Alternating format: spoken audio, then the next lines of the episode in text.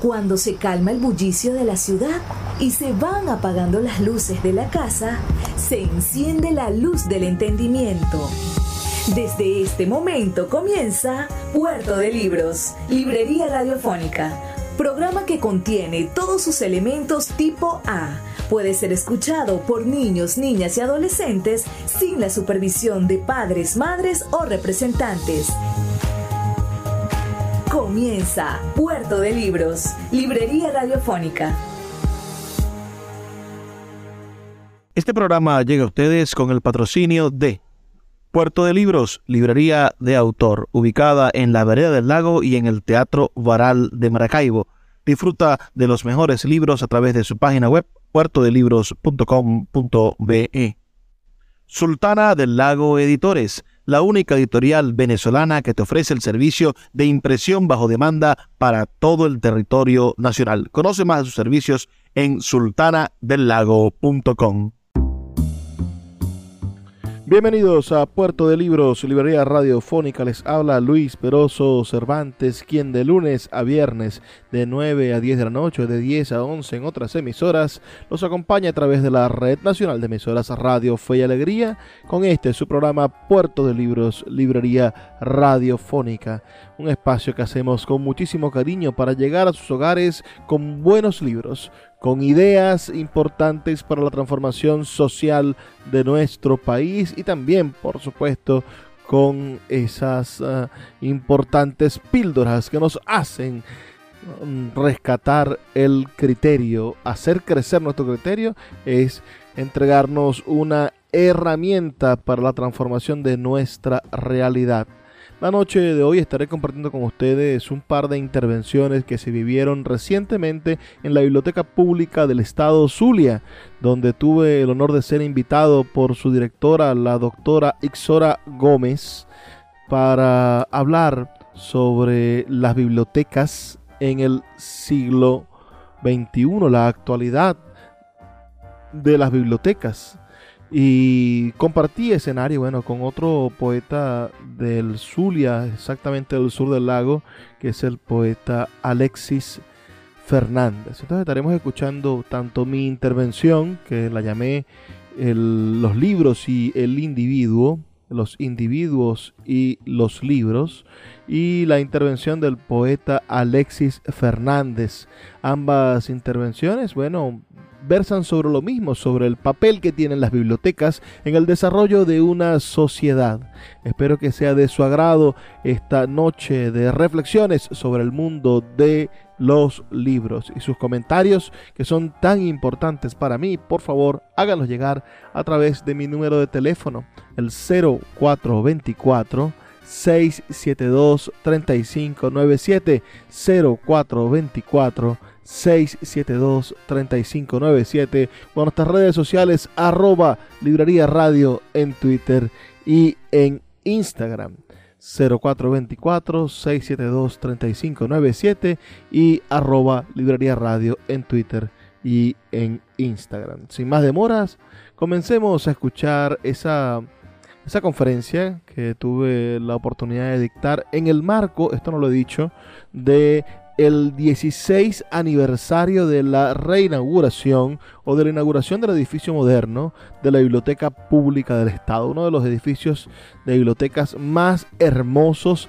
de todo el país. Quien en Venezuela o en el mundo no haya tenido la oportunidad de visitar la Biblioteca Pública del Estado Zulia, bueno, los invito a acercarse y descubrir una obra de gran envergadura, de inversión social, moderna del año del pasado año 2008 que, que aún se mantiene vigente como un monumento al conocimiento. Así que comencemos esta aventura por el mundo de los libros. principio a fin de esta intervención es cuántos libros puede leer un hombre, cuántos libros puede leer un ser humano. Eh, como sabemos, la principal característica de todos los seres humanos es que somos finitos, de que vamos a, a morirnos muy pronto y esa muerte tiene que ver con la lucha que el hombre ha hecho siempre de buscar permanecer, Los libros son un ejemplo de esa búsqueda de la permanencia, de ese deseo de dejar un mensaje un poco más allá de la muerte o darle significado a esta serie maravillosa de circunstancias que llamamos la vida. Entonces, cuando hacemos una suma sencilla, una multiplicación muy sencilla, y decimos cuántos libros puede leer un hombre si comienza a leer a los 10 años y a los 70 años, que es más o menos lo que dice la OMS que vive el ser humano blanco. El blanco vive hasta los 75 años en promedio en el mundo. Los indígenas y los de color vivimos menos en promedio. Pero el hombre blanco vive cerca de 70 años, 75 años, los 70 a los 75 años. Si tú lees un libro a la semana durante 50 años, estarás eh, leyendo 2.600 libros. 2.600 libros es quizá la meta en la cual muchos de nosotros vamos a, a, conseguir, los que amamos los libros, si nos proponemos, bueno, leer un libro a la semana. Hay gente que puede leer dos libros a la semana, si son cortos. Ah, pero el que se atraviese con la montaña mágica se va a tardar tres semanas. Entonces, hablemos en promedio de 2.600 libros. Es la capacidad, el límite que un ser humano común y corriente podría desarrollar si se dedica al oficio de lector, hablando de un promedio de un libro a la semana. Si usted no tuviese que ver televisión, si usted no tuviese que utilizar su teléfono celular, si usted no tuviese que ir al cine y muchas veces no tuviese que hacer todas las millones de cosas que nos prohíben acercarnos a los libros. Entonces, el primer punto de esta disertación es, ¿para qué existen las bibliotecas? Las bibliotecas precisamente existen porque nosotros necesitamos, y fue el primer objetivo de cualquier biblioteca, necesitamos tener una memoria de esos libros. Tenemos que recuperar la memoria del ser humano. El libro nació como un instrumento técnico, como una tecnología para rescatar el, día a día. Los fenicios, los primeros libros de los fenicios fueron evidentemente números para llevar las cuentas de un puerto al otro porque fueron los grandes navegantes, los primeros grandes navegantes. Pero los babilónicos, a todos esos pueblos del Asia Menor, eh, ¿qué, decidieron hacer? Decidieron convertir a sus historias y a sus leyes en libros para poder perpetuarlos y convertirlos en memoria. Las primeras bibliotecas fueron entonces recintos de la memoria, er, elementos tecnológicos para la memoria. Posteriormente, eh, siglos y siglos después, el libro y la biblioteca se convirtió en un recinto para el conocimiento, es decir, para la formación. No solamente servía para guardar la memoria, sino que servía para que los grandes hombres, los pensadores, los gobernantes, los ingenieros, es decir, las personas que iban a hacer vida, pudiesen acercarse al mensaje que nos dejó el pasado, a ese atributo de vencer la muerte que es el libro, aprovecharlo y continuar el camino, es decir, formarnos para nosotros continuar el camino del conocimiento. No será hasta la llegada de la sociedad burguesa, eh, después de la Edad Media, cuando el libro tome otro cariz, que es el entretenimiento. Oh, la gran literatura. No se escribía prosa hasta el año 1200, 1250, cuando Chatien de Troyes escribió el cáliz mágico, y, eh, comenzó la, la, literatura del rey Arturo, jamás se había escrito en prosa algo de ficción. Jamás se había escrito literatura en prosa, porque la prosa era reservada para la historia y el verso para el entretenimiento, para lo lúdico, para lo maravilloso. Y desde ese momento se mezclaron para siempre los libros y comenzó a entenderse el libro como entretenimiento. La revolución industrial y el nacimiento del libro impreso le dio un cariz diferente a esto del entretenimiento y el libro se convirtió en el primer gran medio de comunicación del mundo. Antes de la existencia del periódico ya los libros se multiplicaban y llevaban conocimiento, llevaban fantasías, llevaban las mejores y más logradas frases del ser humano hasta hogares o hasta las maravillosas bibliotecas, donde no solamente tenías un libro, que era lo que te podías costear, sino que tenías cientos y cientos de libros. Y cuando digo cientos de libros, hablo de pocos libros, porque las bibliotecas más grandes de la humanidad fueron la Biblioteca de Alejandría, que se presume tenía 490 mil volúmenes en papiro. Muy diferente al libro que hoy conocemos, el papiro. Aprovecha, el papiro es un, tejido hecho con, con una caña parecido a la caña de azúcar, y de allí, de ese, de ese papiro, se hacían unos rollos en los cuales se iban estructurando estos volúmenes. En el año 43 a.C., esa biblioteca ardió. Y buena parte de, lo que, de, esos, 40 de esos 490 mil libros desaparecieron. La mayoría de los libros que nos quedan de Grecia vienen de la biblioteca de Pérgamo, que era la segunda ciudad más importante, con la segunda biblioteca más importante del mundo. Y los, los, los griegos de Alejandría decidieron no venderle papiro a los griegos de Pérgamo, porque tenían una rivalidad comercial, y dijeron, no puedes tener una biblioteca más grande que nosotros, y los de Pérgamo inventaron el pergamino. Agarraron a los animalitos, nosotros hasta hace poco, tú tienes un cuero chivo en tu casa, eso lo inventaron los de Pérgamo. Agarraron a los animalitos, le cortaban la piel, blanqueaban la piel y escribían sobre esa piel. Y nacieron ya no los rollos, sino después en la Edad Media, poco tiempo después los romanos inventarían el códex, inventarían la forma del libro como la tenemos hoy. Es decir, estos pergaminos cortados y atados por una madera de un lado y una madera del otro. Otro hombre que pensó, por supuesto, en cómo formar bibliotecas y en la importancia que tienen las bibliotecas, y aquí vengo al segundo punto que tengo aquí anotado, es cómo los libros son mecanismos de poder y las bibliotecas son recintos de poder para las sociedades. Una sociedad que tiene una biblioteca es una sociedad empoderada, es una sociedad con capacidad de transformar sus realidades, de visitar el pasado y de transformar el futuro. Esto lo supo Alfonso X, rey de Castilla, que dijo, todo libro que pase por aquí debe de ser traducido al castellano, porque era una manera de asentar su lengua y hoy vemos el resultado. La lengua que terminó dominando al, sinfín de lenguas en, en la península y que finalmente, gracias al, al error del genovés, terminó conquistando toda América, fue el castellano, debido a que era la lengua que estaba más preparada, que estaba cimentada gracias a Alfonso X. Pero esta, esta esta ley de Alfonso X de que todo lo que pase por aquí debe ser traducido, venía de Alejandría, de los Ptolomeos, de los reyes de, la ciudad griega. Todo barco que entrara en Alejandría tenía una requisa parecida a la que hace la Guardia Nacional aquí en, en las benditas alcabalas. Puerto de Libros, Librería Radiofónica tu canal diario para encontrar nuevos libros. Con el poeta Luis Peroso Cervantes. Síguenos en arroba Librería Radio.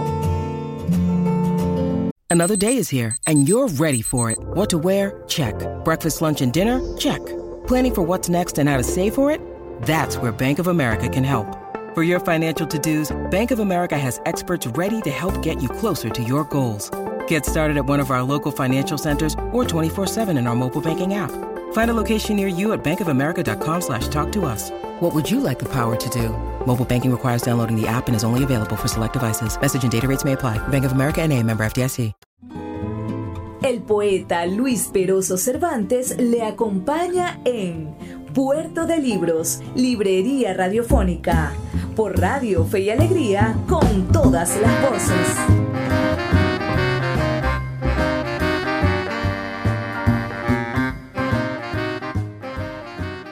Seguimos en Puerto de Libros, librería radiofónica, esta noche escuchando la participación que tuve en el reciente foro sobre los retos de las bibliotecas contemporáneas, invitado por la doctora Ixora Gómez, presidenta de la Fundación Biblioteca Pública del Estado Zulia. Y bueno, estuvimos ahí a sala llena en el auditorio, en el salón de la de la sala central de lecturas de la Biblioteca Pública María Calcaño del Estado Zulia.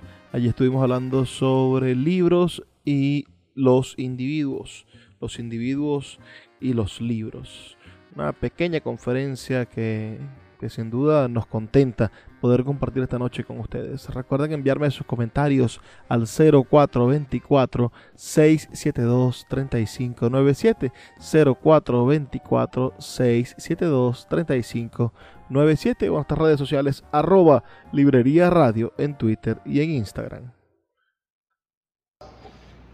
Revisaban de arriba abajo y cualquier cosa que estuviese escrita dentro de esos barcos era decomisado, era llevado a la biblioteca y se consultaba si existía o no en la biblioteca. Y si no existía, le hacían una copia.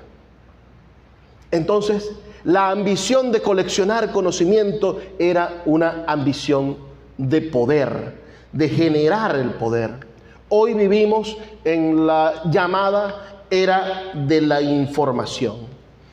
Y la tecnología para hacer los libros, la tecnología del libro, y eso podemos citarnos para, una, para hablar de esto en profundidad en otro momento.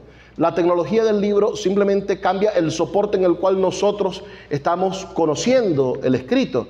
Evidentemente los alejandrinos tenían el papiro, los de Pérgamo el pergamino, los, eh, ya, ya, existía el, con Alfonso X los códex y los escribas y posteriormente encontraríamos el papel. Hoy tenemos, bueno, unos y ceros, tenemos bits, tenemos computadoras que nos permiten desarrollar esto, pero vivimos en una era donde la información es corriente. Antes, para nosotros recurrir a la información, teníamos que recurrir o a una persona que había leído o precisamente al libro. La biblioteca ha generado evidentemente un cambio en el sistema y el siglo XX, el, que es el siglo, como decimos, de esta sociedad, de esta era de la información, se convirtió en un siglo en el cual la acción cultural se transformó de una acción cultural activa, es decir, aquel que tiene el conocimiento, aquel que tiene acceso a los libros, es un agente activo de la sociedad, a una sociedad cultural pasiva.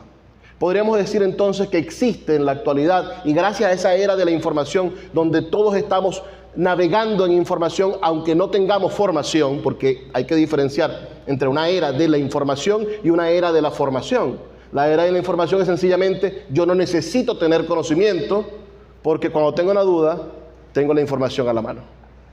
Yo no necesito saber nada sobre los griegos, porque si necesito algo sobre los griegos, me meto en Wikipedia y me sorprendo.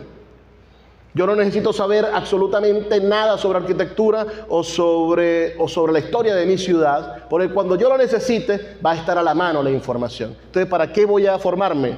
¿Para qué voy a leerme un libro completo si ya existe el resumen? Es decir, si ya está la información a la mano. Entonces, esto es lo que yo llamo la imaginación pasiva. Nosotros, desde la invención del cine, desde la adaptación de obras literarias, desde la creación de los videojuegos, no sé si alguno de los que están aquí ha jugado videojuegos, yo imagino que Joel jugó Atari cuando, estaba, cuando tenía más cabello, pero cuando usted hoy se pone unos lentes de realidad virtual y juega un juego llamado Diablo 3, no, Diablo 4, no sé ni por qué número va, o juega un juego basado en la literatura que se llama Dante, ¿no? Es decir, Dante baja al infierno intenta rescatar almas y hace eso durante horas y lo juegan colectivamente. Usted no necesita de ninguna manera imaginar nada. Hay un equipo de 400 o 500 personas que han dibujado, pintado, elegido cada uno de los colores, han diseñado los personajes, han creado la voz, la música. Usted es un imaginador pasivo Usted solamente mira, usted no sueña. Cuando usted lee el Quijote, tiene que imaginarlo todo. Tiene que imaginarse la cacerola donde come. Tiene que imaginarse al flaco galgo corredor. Tiene que imaginar cómo los libros van cayendo desde la habitación donde está alucinado el Quijote después de su primera salida y caen en la hoguera.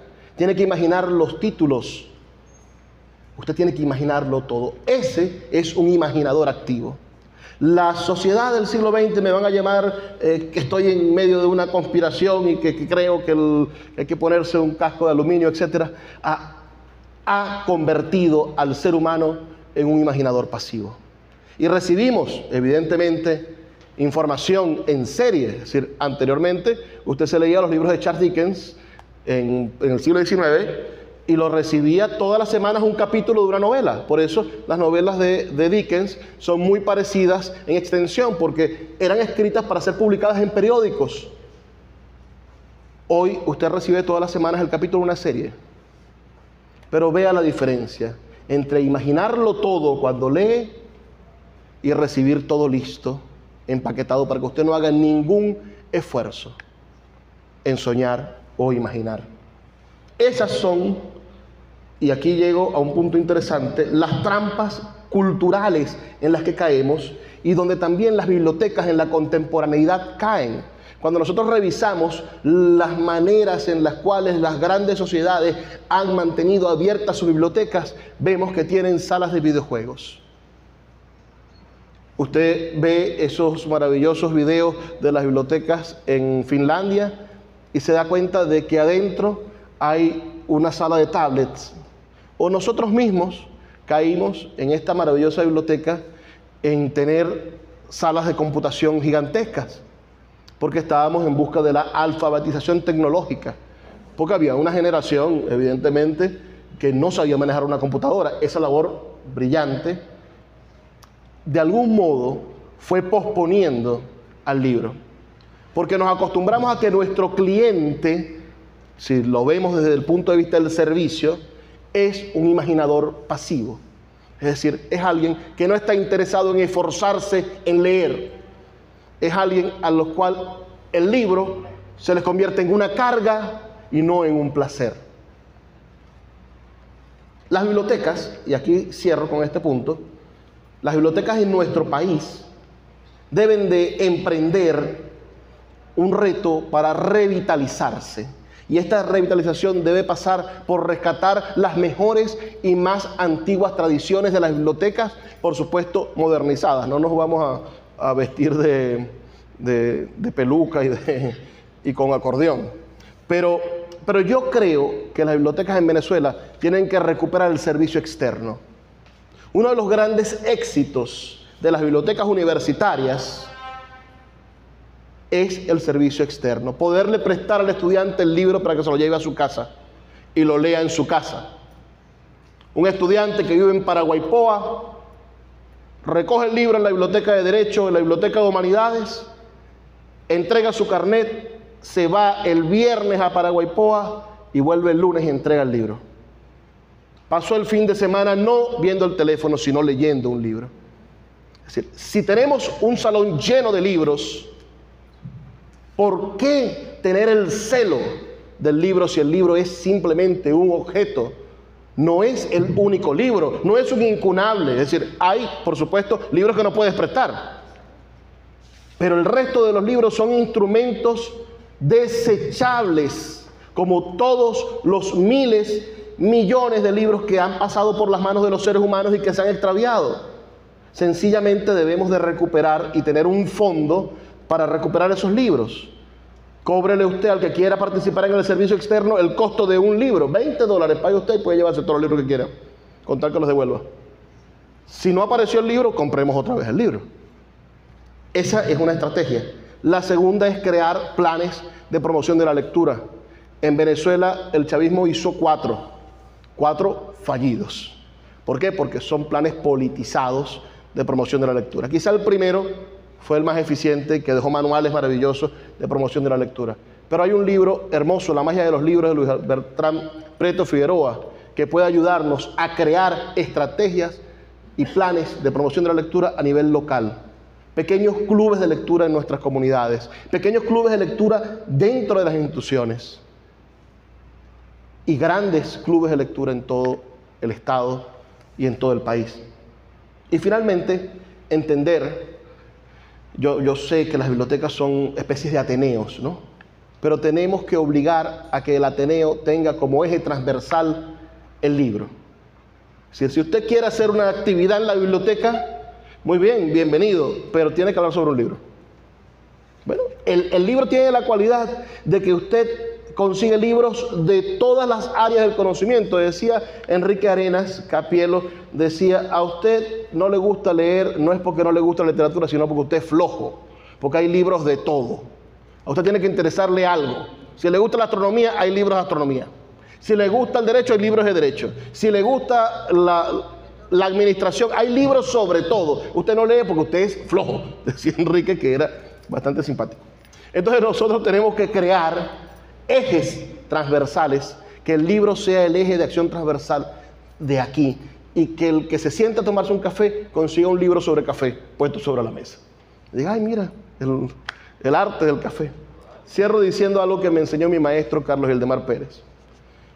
Cuando yo tenía 17 años y entré a la escuela de letras, mi maestro, de quien he aprendido todo, lo bueno y lo malo, eh, nos preguntó, le preguntó a los estudiantes, además él logró hacer una cosa increíble ese semestre, logró que entraran a estudiar letras 120 estudiantes.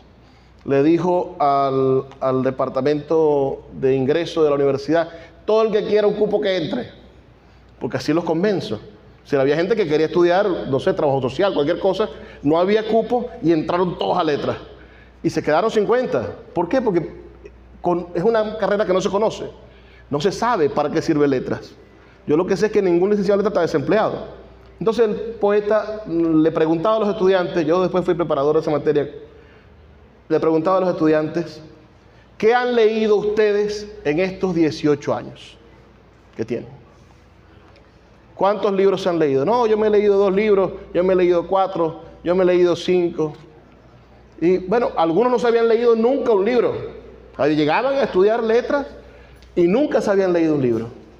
Y él les dijo, este es el momento en el que ustedes decidan cuántos libros quieren leer en los próximos 18 años. Y si ustedes se dedican a leer un libro a la semana los próximos 18 años, pueden leer 936 libros. Gracias.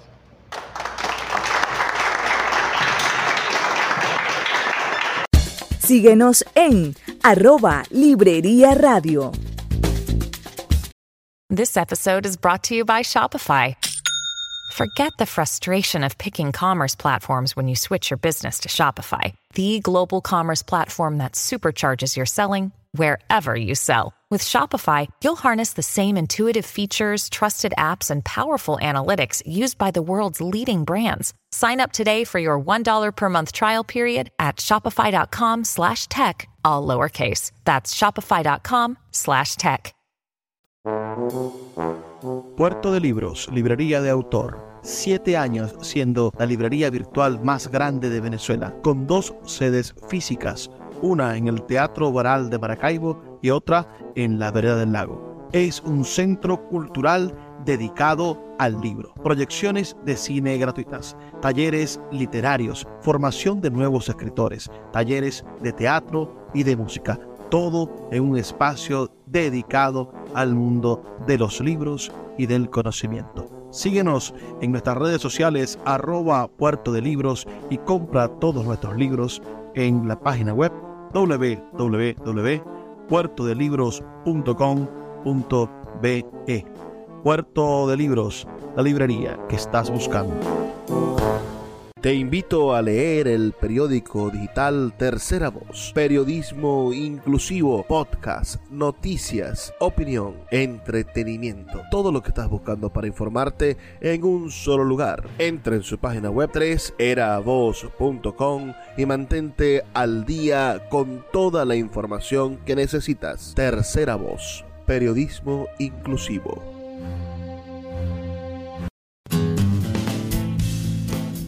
Sultana del Lago Editores es una empresa zuliana de servicios editoriales. Nuestro catálogo tiene más de 100 títulos de autores nacionales e internacionales. Además, somos la única editorial que presta servicios de impresión bajo demanda en Maracaibo.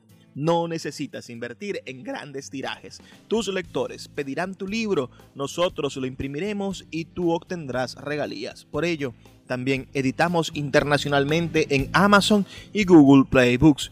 Conoce más en nuestra nueva página web www.sultanadelago.com o siguiéndonos en Instagram como arroba sultana del lago. El poeta Luis Peroso Cervantes le acompaña en Puerto de Libros, Librería Radiofónica, por Radio Fe y Alegría, con todas las voces.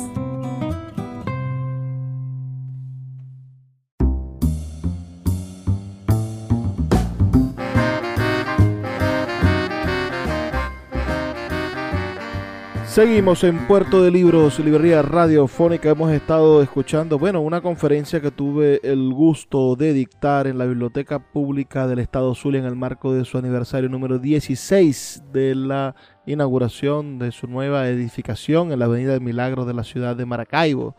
La invitación queda abierta para que todos los venezolanos visiten esa maravillosa, hermosa biblioteca pública, una verdadera joya entre las bibliotecas en nuestro país. Vamos a continuar esta jornada eh, ahora con la conferencia que dictara el poeta Alexis Fernández, quien naciera en Santa Bárbara del Zulia, en el sur del lago de Maracaibo, y quien hablara un poco sobre la maravilla de tener libros en físico y la posibilidad que dan los libros buenos de soñar nuevas y maravillosas realidades. Sus comentarios son muy importantes para mí. Háganmelo llegar al 0424 672 3597 0424 672 3597 o nuestras redes sociales arroba librería radio en Twitter y en Instagram.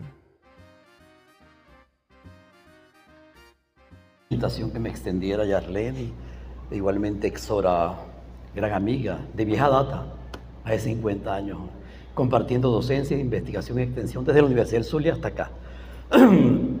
y un momento propicio, propicio, el que se da en la celebración de esta reinauguración de este edificio, hermoso edificio por demás, una gran infraestructura que permite la correlación de esfuerzos para lograr la reivindicación de algo que decía Luis, el libro.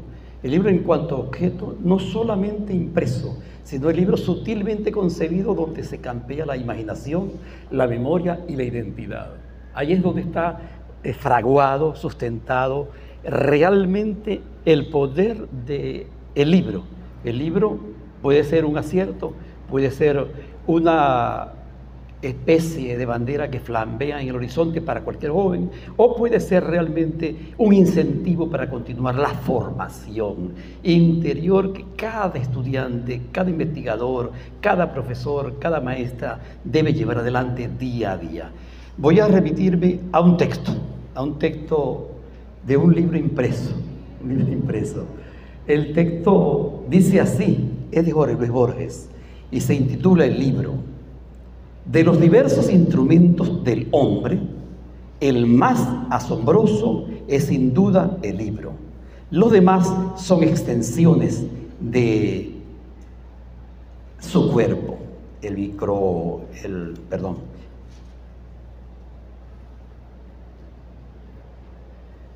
El microscopio, el telescopio son extensiones de su vista. El teléfono esa extensión de la voz.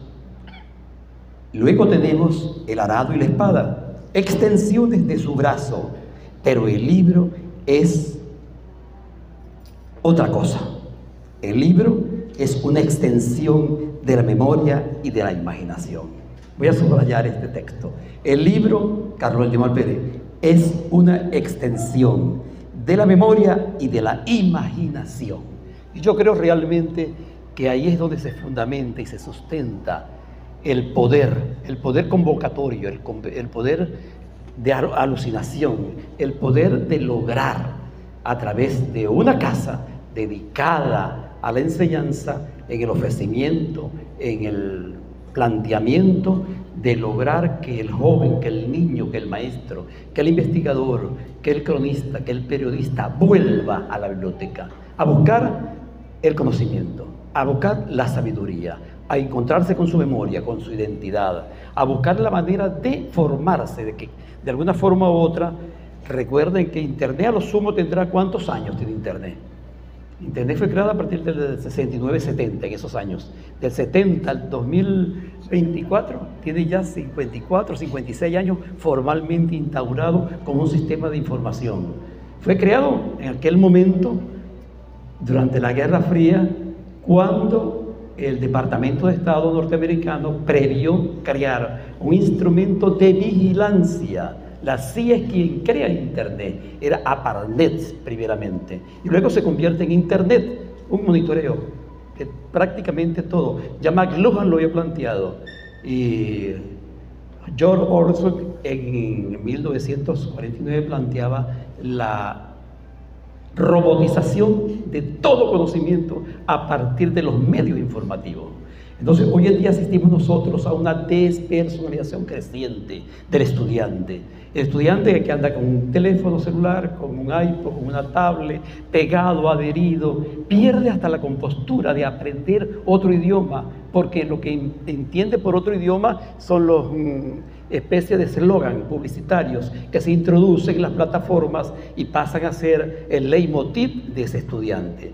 Entonces, yo observo con mucha preocupación cómo el niño, el niño ha perdido la capacidad memorística, ha perdido la capacidad de aprendizaje, ha perdido la capacidad de análisis, ha perdido incluso la realidad tangible, palpable, la que se puede oler, la que se puede sentir, la que se puede abrazar, la que de alguna forma u otra nos convierte en seres virtuales.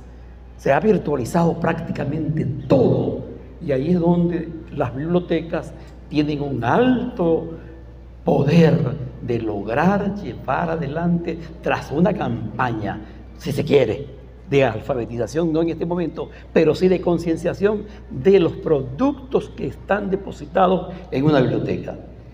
Les voy a recomendar a los grandes amigos que hay acá un libro que realmente pasa a ser un libro de primer orden. Quizás lo tenga, quizás lo hayan leído. Yo invito a que el futuro, amiga Ixora, a que hagamos un, y Yarleni, un simposio, un conversatorio mejor, es simposio del carajo, un conversatorio sobre este texto, El infinito en un junco, de Irene Vallejo.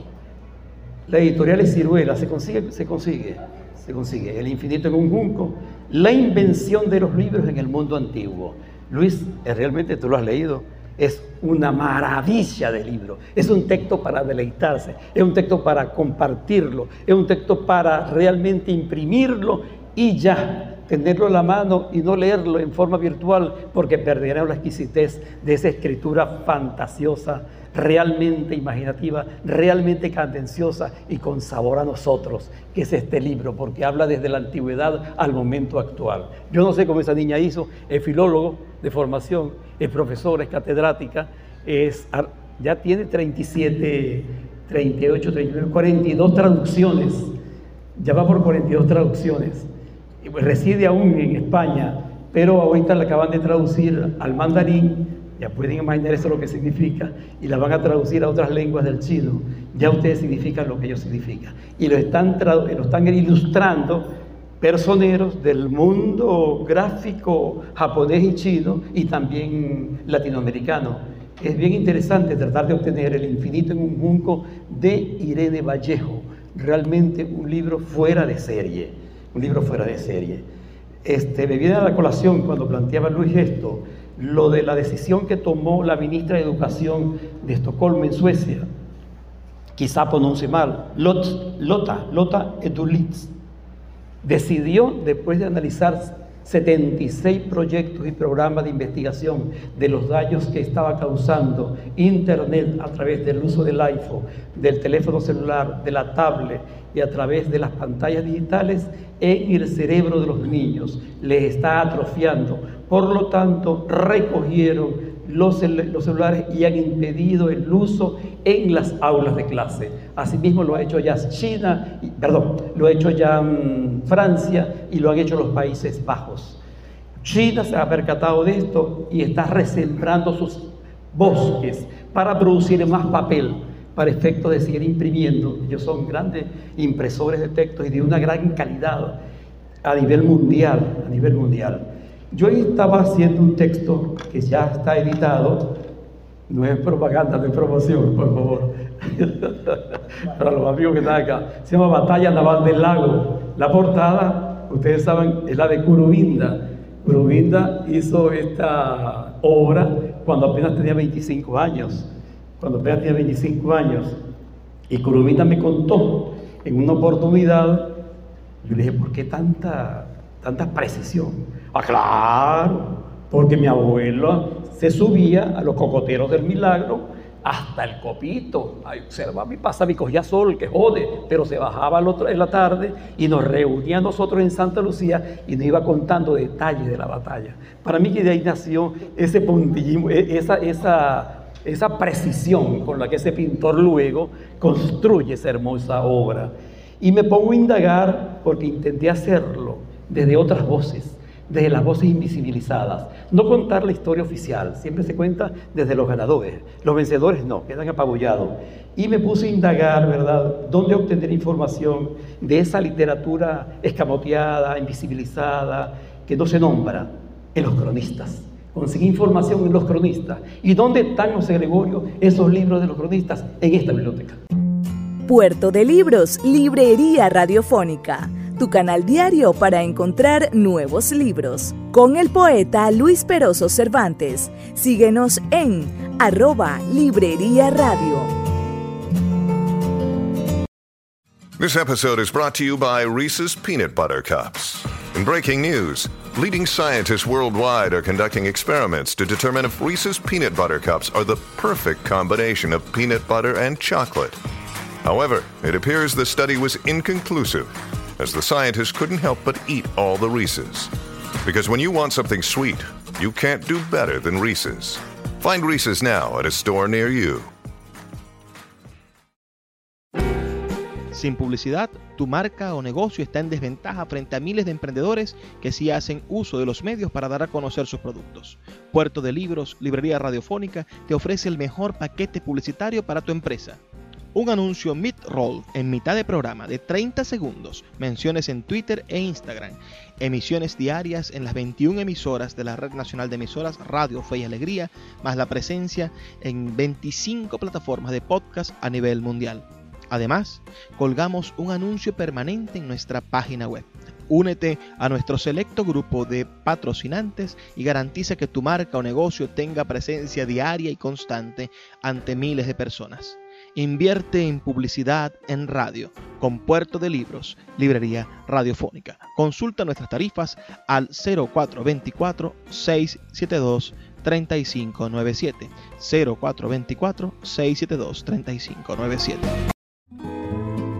poeta Luis Peroso Cervantes le acompaña en Puerto de Libros, Librería Radiofónica, por Radio Fe y Alegría, con todas las voces.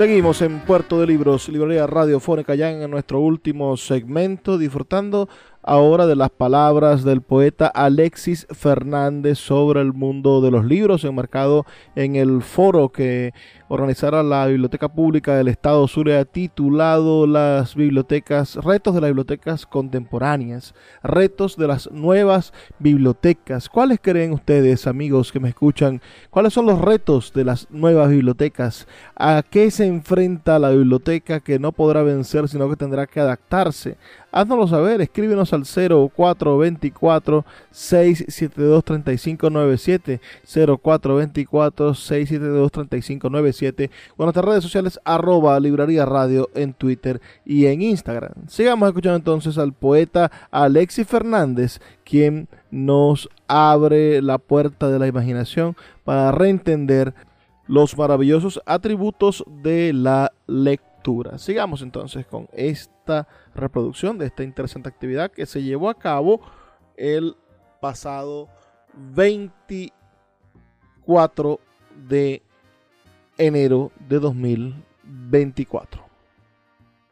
Está en este corazón. Ahí palpita el corazón activo de la memoria de los cronistas nuestros fue para mí una maravilla. Bueno, José Gregorio sabe que yo soy bastante acucioso en eso. Y muchos textos me los prestaron ellos y muchos textos los devolví a tiempo. Hay quienes no regresan los textos, amigos nuestros, que de los llevan, yo no voy a dar los nombres, por favor.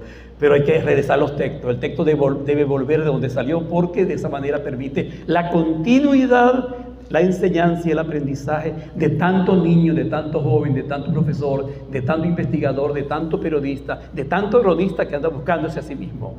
Los cronistas están aquí, quizás apolillados, quizás este, apelmazados libros, el nivel freático es muy alto. A mí me ocurre, yo en 50 años he reunido una buena biblioteca, los muchachos la conocen, y cuánto he sufrido, cuánto he bregado una vez me dijo César David Rincón, coño, tenés una gran suerte, que las mujeres no te han votado los periódicos. A mí me votaron todos los periódicos.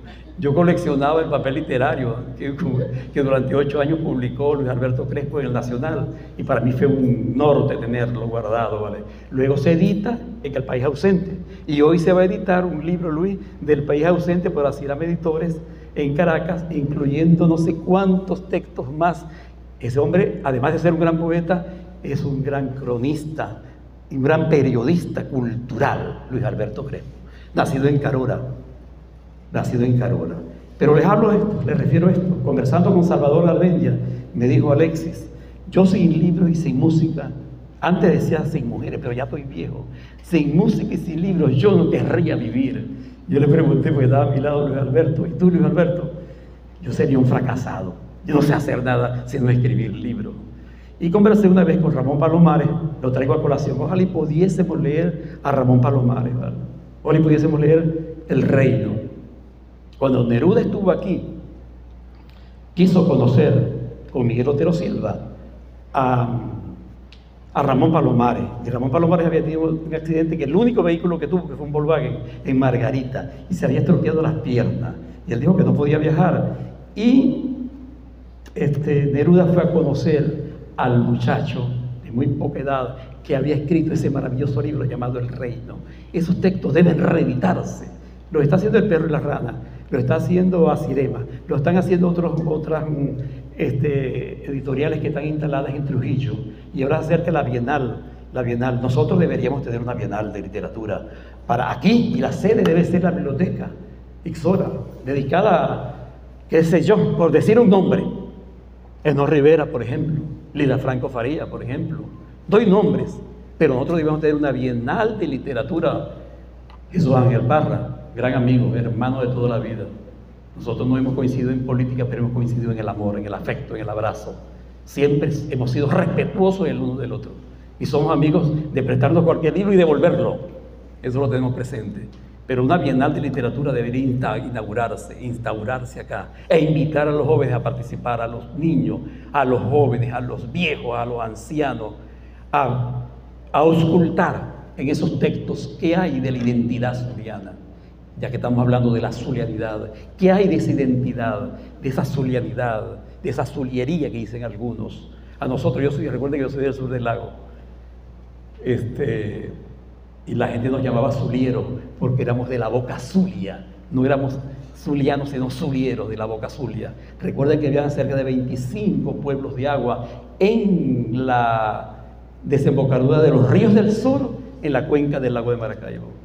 Quedan cuatro en muy pésimas condiciones.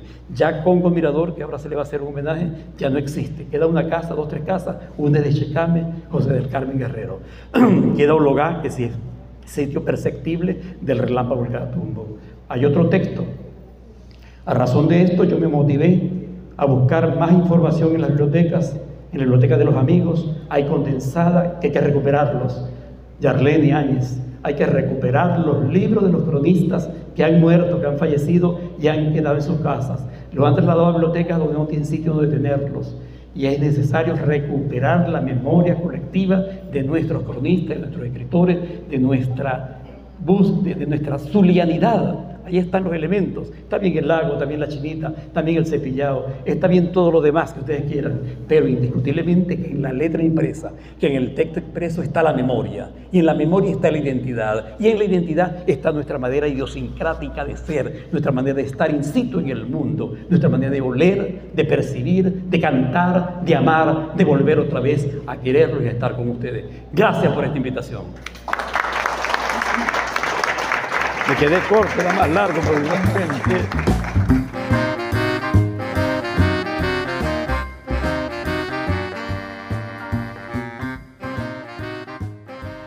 Así llegamos al final de nuestro programa aquí en Puerto de Libros, Librería Radiofónica. Esta noche, bueno, conversando sobre el mundo maravilloso de los libros y las bibliotecas. Es una lástima que no haya mayor repercusión de este tipo de debates y la importancia que tienen las bibliotecas desde la edad escolar hasta la edad universitaria. No puede ser que nosotros sigamos fracasando como sociedad al no tener bibliotecas abiertas, al no tener una política de promoción de la lectura activa y por supuesto cuando nuestros municipios cierran sus bibliotecas y tienen, bueno, prefieren colocar wifi en una plaza que poner una biblioteca en una plaza.